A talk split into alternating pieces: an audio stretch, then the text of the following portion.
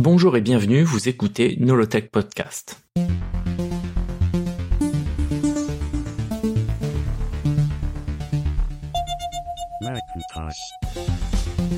Nolotech Podcast, épisode 5, le LISA, une vision du futur. Dès 1979, Apple prévoit une gamme d'ordinateurs pour les années à venir comme suit. L'Apple III pour le monde professionnel et le Lisa pour le grand public en remplacement de l'Apple II. Cette organisation ne cessera pas de changer au fur et à mesure du temps, tant les projets évoluent constamment. Donc, le Lisa doit être la suite spirituelle de l'Apple II, un ordinateur pour tout le monde. Enfin ça, c'est le projet initial. Comme nous allons le voir, le Lisa va énormément changer au fil du temps. En effet, au tout départ, le Lisa doit être développé par Woz. Cependant, tout compte fait, il continue à développer l'Apple II, puis malheureusement il est victime d'un accident d'avion, le rendant partiellement amnésique pendant des mois. Le projet est alors récupéré par un manager issu d'HP appelé John Couch. Au début du projet, en 1979, le Lisa est prévu pour être un ordinateur avec un processeur 16 bits, évolution par rapport au processeur 8 bits de l'Apple II avec un écran monochrome et un lecteur de disquettes intégré. Tout cela pour 2000 dollars. Sa date de sortie est prévue courant 1981. Avant d'aborder le développement de l'ordinateur en lui-même, nous sommes obligés de passer par la vie privée de Steve Jobs, qui s'immisce régulièrement dans l'histoire d'Apple. En effet, comme nous l'avons abordé dans l'épisode précédent, sa petite amie de l'époque, Chris Brennan, tombe enceinte à la fin de l'année 1977. Quand Brennan lui annonce sa grossesse, Steve Jobs refuse de croire qu'il est le père. N'oublions pas que nous sommes dans les années 70 dans le milieu hippie. Le couple qu'il forme alors avec Brennan n'est pas vraiment exclusif. Il arrive que chacun parte plusieurs semaines de leur logement et d'avoir une aventure. D'ailleurs, le couple n'en est pas vraiment un. Leur histoire s'écrit en pointillé. Effectivement, quand elle devient colocataire de Jobs et Queue en 1977, cela fait 5 ans que leur histoire est terminée et ils venaient tout juste de devenir, comment dire, euh, intimes physiquement. Ceci étant, tous ceux qui les connaissent à l'époque sont formels. Au moment de la conception supposée, Brennan n'a de relation sexuelle qu'avec Jobs et Jobs le sait. Cela ne l'empêche pas de dire que l'enfant n'est pas de lui, ou encore qu'il est stérile. Le caractère de Jobs est évidemment particulier. À l'époque, quand il y a un problème qu'il ne veut pas gérer, il a tendance tout simplement à l'ignorer en pensant peut-être qu'il se réglerait tout seul. Il faut dire qu'il est encore jeune et qu'il manque de maturité. C'est ainsi malheureusement qu'il gère la grossesse de Brennan, en l'ignorant totalement. Il dira par la suite, je n'étais pas sûr que ce soit mon enfant parce que j'étais à peu près sûr que je n'étais pas le seul avec qui elle couchait. Elle et moi nous sortions même pas vraiment ensemble quand elle est tombée enceinte. Elle avait juste une chambre dans notre maison. Sans doute que Jobs n'est pas prêt à être parent, d'autant plus à ce moment-là où, professionnellement, tout s'accélère. Il est pour que Brennan avorte, mais elle refuse. Cependant, bizarrement, étant donné son histoire personnelle, Jobs refuse catégoriquement que Brennan fasse adopter l'enfant. En mai 1978, Lisa Brennan voit le jour. Ironie de l'histoire, Jobs et Brennan ont 23 ans à ce moment-là le même âge exactement que les parents biologiques de Jobs à sa naissance. Néanmoins, Jobs ne connaît pas l'histoire de ses parents biologiques à cette époque. Même si Jobs refuse toujours de la reconnaître, il choisit le prénom du bébé, avec Chris Brennan. Alors que la mère de Lisa veut un prénom à consonance bien hippie, du genre Rainbow, c'est-à-dire arc-en-ciel en français, Jobs insiste pour qu'elle ait un prénom un peu plus classique afin qu'elle ne se fasse pas harceler à l'école. Le comportement de Jobs est complètement ambivalent. D'un côté, il refuse toujours de reconnaître Lisa comme sa fille, d'un autre côté, il choisit son prénom et vient la voir de temps en temps. Un an après la naissance, Jobs accepte enfin de faire un test de paternité. Brennan est surprise de ce changement d'avis. Sans doute accepte-t-il parce que Apple va entrer en bourse et qu'il souhaite régler l'affaire avant qu'il devienne excessivement riche. Même si Jobs conteste la validité du test, il dira même qu'un quart des hommes des États-Unis pourrait être le père de Lisa. Comprenne qui pourra, hein il est tout de même condamné par un juge à verser 385 dollars par mois à la mère de Lisa. C'est évidemment beaucoup moins que s'il avait dû attendre après l'introduction en bourse de la société. En parallèle de cette histoire, Jobs continue de travailler sur le projet du successeur à l'Apple II. Un jour, il annonce à l'équipe de développement que le nom de l'ordinateur sera Lisa pour, je cite, Local Integrated Software Architecture. Ne cherchez pas, cela ne veut absolument rien dire. Jobs nie que c'est un hommage à sa fille, qu'il refuse de reconnaître, je le rappelle. Hein. Mais personne n'est dupe. Les ingénieurs sont un peu interloqués de la tournure des événements et décident d'en rire, chacun essayant de trouver un acronyme plus débile l'un que l'autre. Andy Hertzfeld en trouvera un qui restera. Lisa Invented Stupid Acronym ou encore Let's Invent Some Acronym, soit inventons un acronyme stupide. Au final, Jobs reconnaîtra sa fille Lisa bien des années plus tard. Elle ajoutera alors à son nom Jobs pour s'appeler Lisa Brennan Jobs. D'autres noms sont à l'étude en concurrence avec celui de Lisa. Les noms Apple IV ou encore Apple 400 sont proposés. Cependant, comme le Lisa doit être un ordinateur grand public, les dirigeants souhaitent un nom moins technique comme par exemple Applause, applaudissement en anglais, ou encore Esprit, même si ce dernier est déjà déposé par la marque de voiture Lotus. Finalement, le nom Lisa restera, justement parce qu'il coche toutes les cases. Il est original, simple, familier et ne ressemble pas à un nom d'ordinateur. Jobs admettra bien des années plus tard qu'évidemment le nom de l'ordinateur faisait référence à sa fille. Les débuts du développement sont difficiles, personne ne sait vraiment ce que doit être cet ordinateur. Il n'y a pas de vision claire, mis à part le fait qu'il doit être un ordinateur construit autour d'un processeur 16 bits. Il y a beaucoup d'hésitations entre faire un ordinateur simple et classique qui sera la suite de l'Apple II ou faire un ordinateur totalement nouveau pour préparer l'avenir. La plupart des ingénieurs ne sont pas vraiment motivés pour faire un ordinateur simple et pas cher. Cependant, ils ne savent pas non plus ce que doit être le Lisa si ce n'est une suite de l'Apple II. Le projet, donc, patauge. De nombreuses personnes, comme Jeff Raskin et Bill Atkinson, conseillent à Jobs d'aller faire un tour dans un laboratoire de recherche appelé Xerox Park. Ils disent que le futur de l'industrie informatique se construit là-bas et qu'il ferait bien de s'en inspirer. Jobs est dubitatif. Pour lui, les meilleurs ingénieurs sont chez Apple, et tous les autres sont que des tocards. D'autant plus que le plus fervent défenseur du travail du Xerox Park, Jeff Raskin, n'a pas les faveurs de Jobs. Il le considère comme une personne trop théorique dans son approche de l'informatique, et le traite aussi, en passant, de cheated ou sucks. Franchement, comment traduire cela? DeepL me propose un connard qui craint, mais je trouve qu'on perd un petit peu la traduction.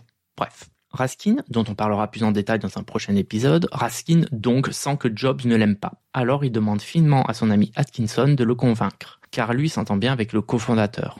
Au bout de quelques semaines, Jobs est convaincu par Atkinson et décide d'aller voir ce qui se trame chez Xerox Park.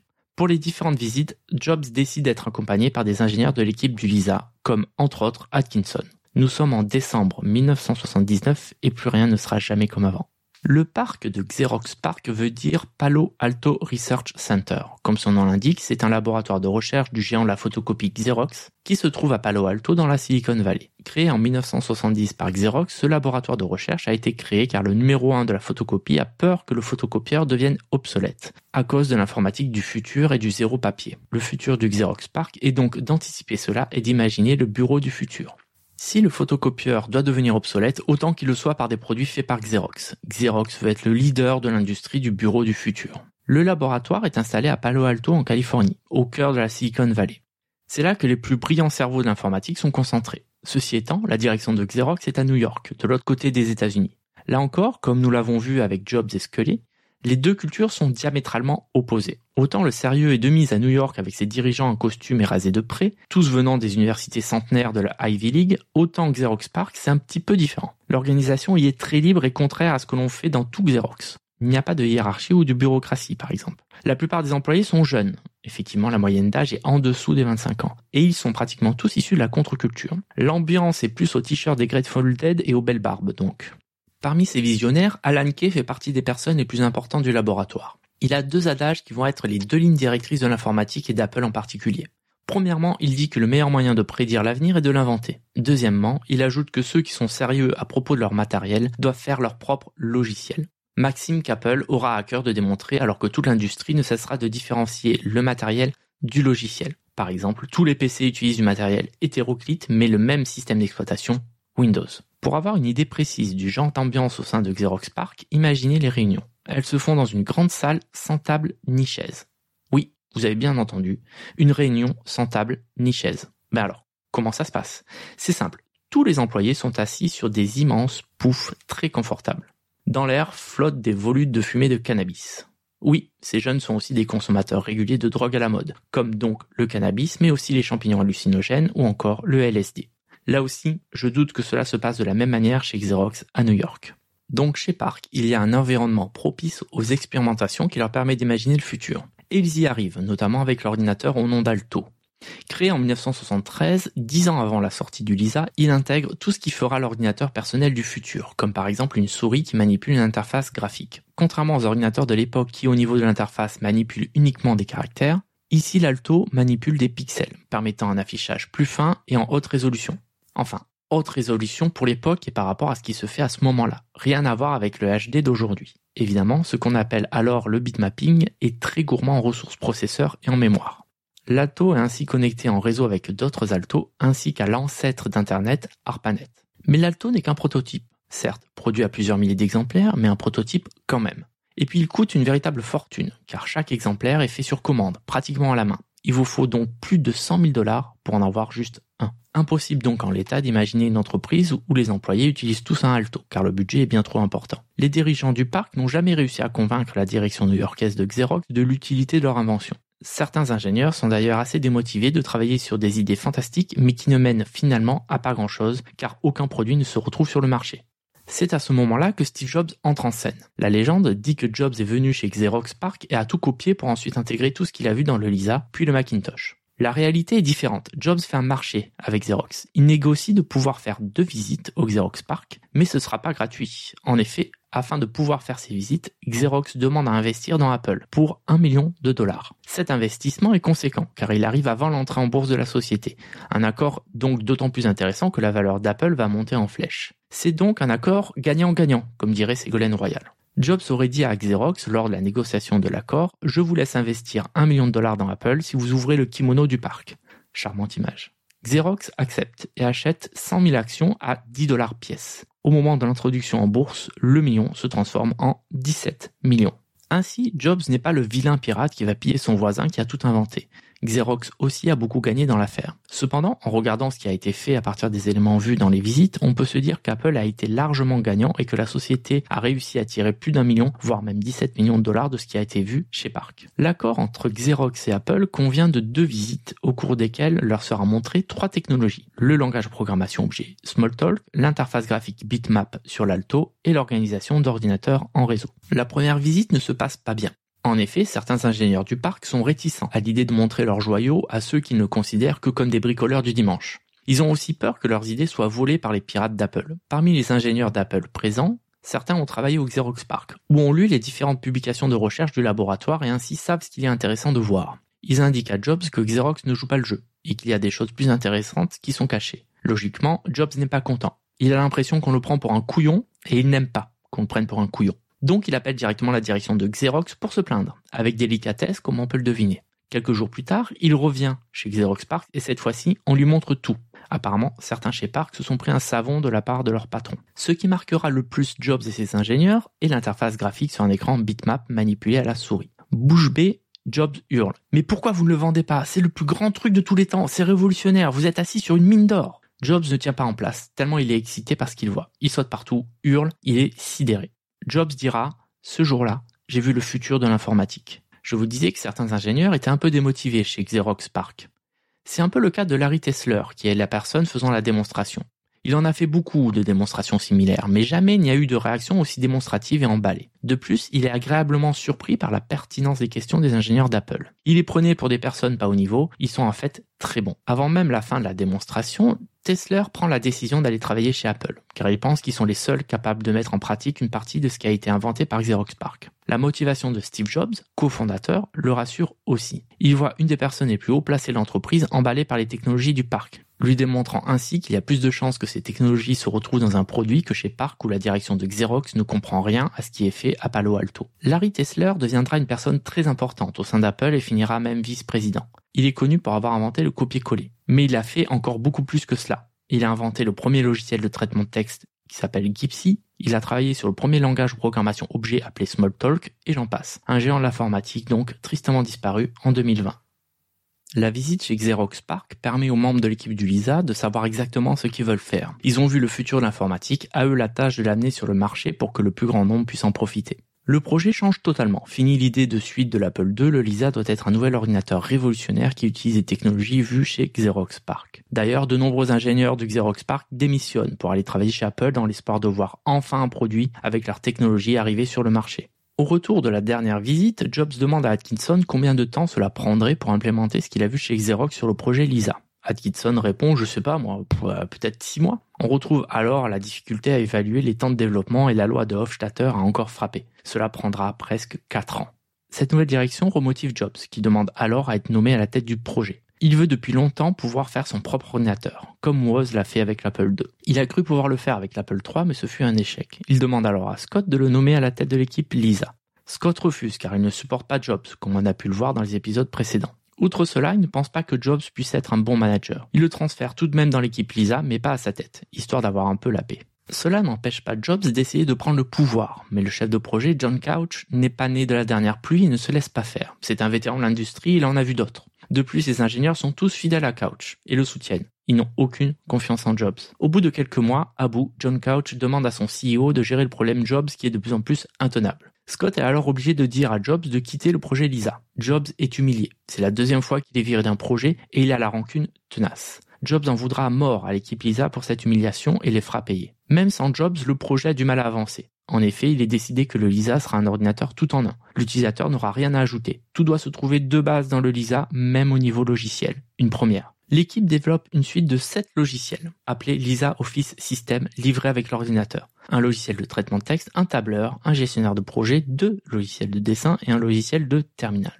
Il faudra attendre 2013 pour avoir la même chose sur le Mac, quand Keynote, Pages et Number seront livrés gratuitement avec chaque Mac neuf aux côtés de iPhoto, iTunes, GarageBand et autres. C'est une bonne idée en soi d'avoir un ordinateur prêt à l'emploi dès sa première utilisation, mais cela demande beaucoup de temps de développement et des ressources supplémentaires, faisant augmenter d'autant les coûts de développement.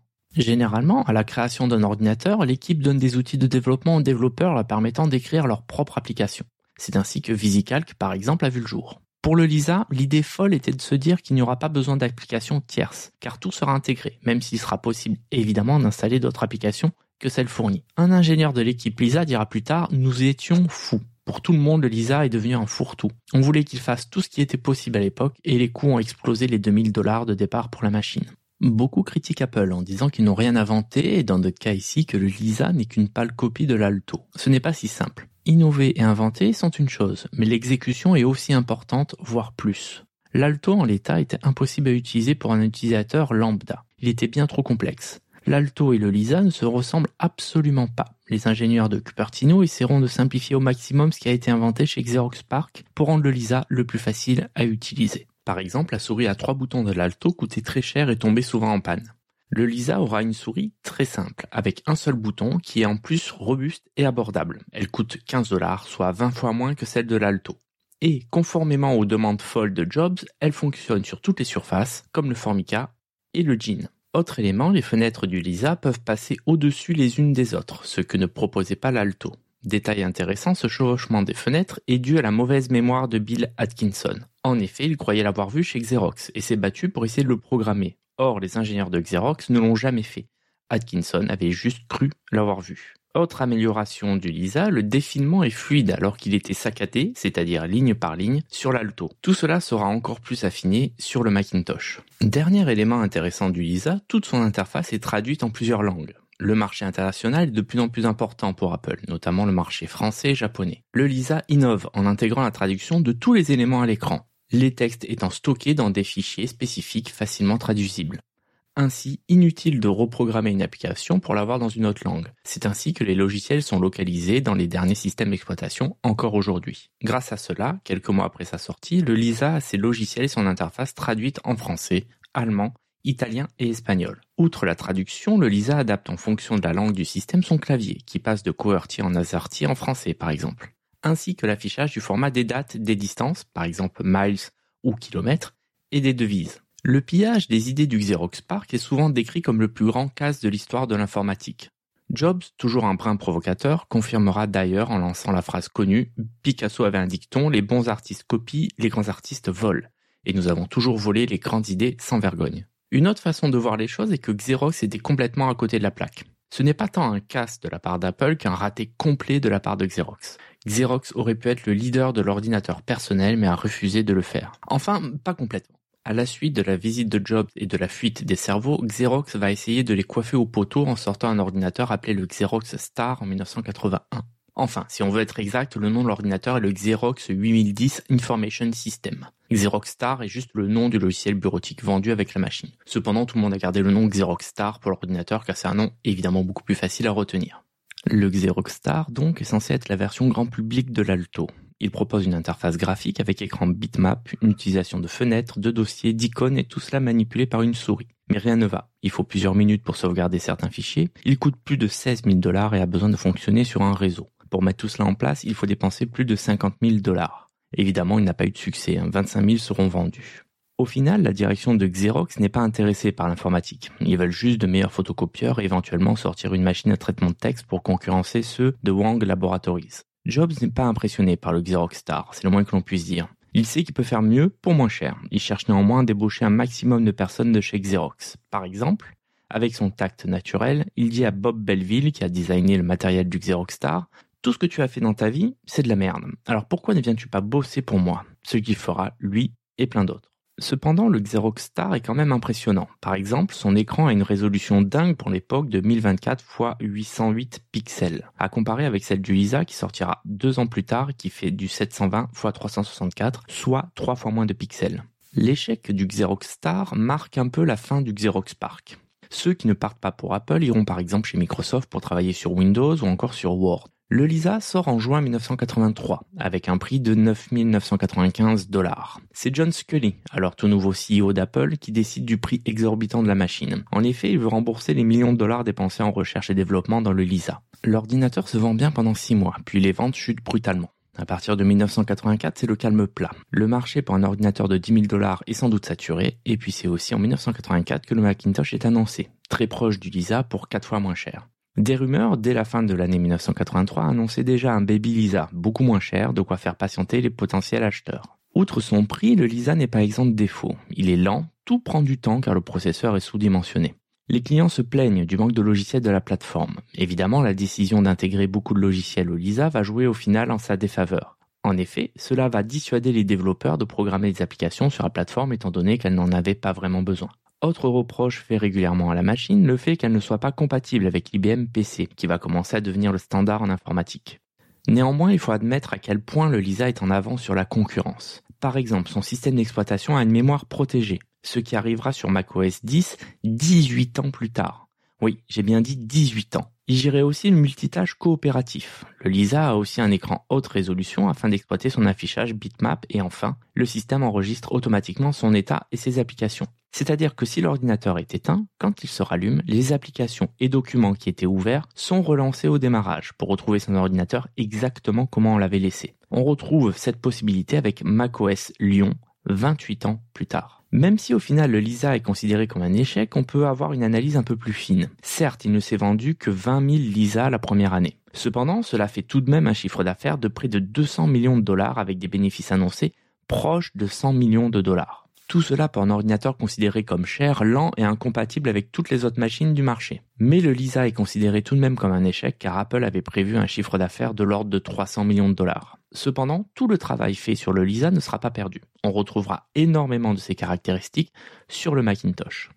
Faisons maintenant une petite parenthèse pour raconter une anecdote sur le développement du Lisa.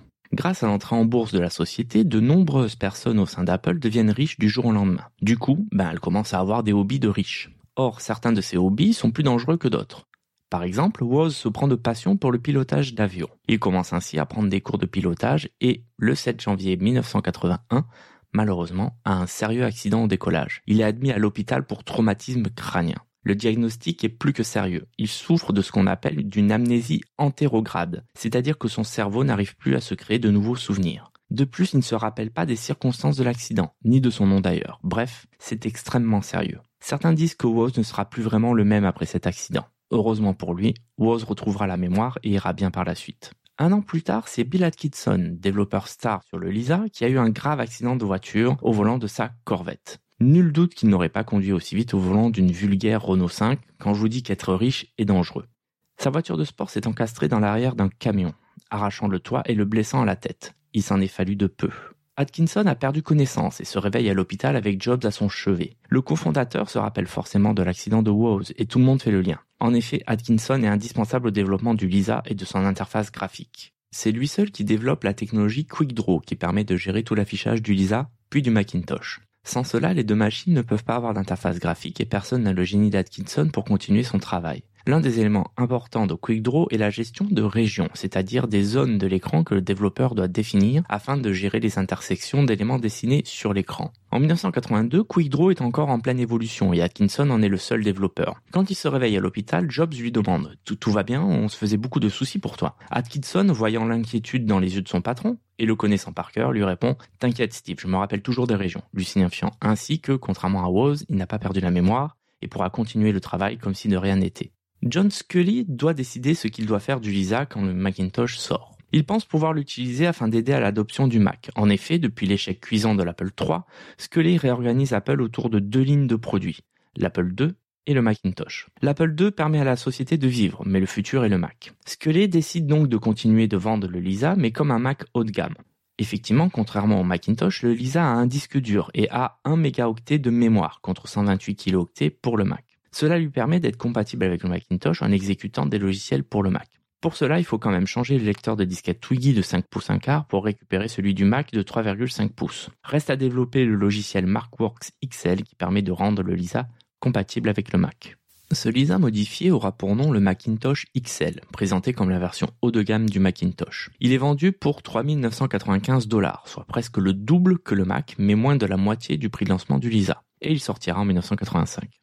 Cela fonctionne, les ventes ont triplé, mais le Macintosh XL est tout de même abandonné rapidement. Scully dira par la suite qu'Apple aurait perdu trop d'argent en augmentant la production pour répondre à la nouvelle demande étant donné les coûts de production. Son abandon laisse un vide de 8 mois dans la gamme de produits haut de gamme d'Apple jusqu'à l'arrivée en 1986 du Macintosh Plus. De nombreux Lisa auraient été enterrés, on parle tout de même de 2700 machines, dans une décharge de l'Utah en 1989, comme c'était l'habitude en ce temps. À l'époque, on savait recycler. Si cela peut choquer, il était courant de jeter des produits quand ils étaient dépassés technologiquement ou qu'il n'était plus possible de les vendre. Ce faisant, les entreprises récupéraient des crédits d'impôt, qui pouvaient être de l'ordre d'un tiers de la valeur des produits. Si ces histoires d'électronique jetées dans des décharges à ciel ouvert vous intéressent, je vous ai mis des liens dans la description. Il y a notamment l'histoire fascinante du jeu vidéo E.T. sur l'Atari 2600, qui est devenu mythique. Merci de m'avoir écouté. Pour m'aider à faire ce podcast, envoyez-moi un message, ça fait toujours plaisir, à nolotech.com slash contact ou sur Twitter nolotech. Vous pouvez aussi partager le podcast et lui donner une note sur les différentes plateformes. Et enfin, vous pouvez aussi acheter mon livre, L'histoire d'Apple, 45 ans d'innovation, disponible partout. J'ai mis tous les liens dans la description. À bientôt!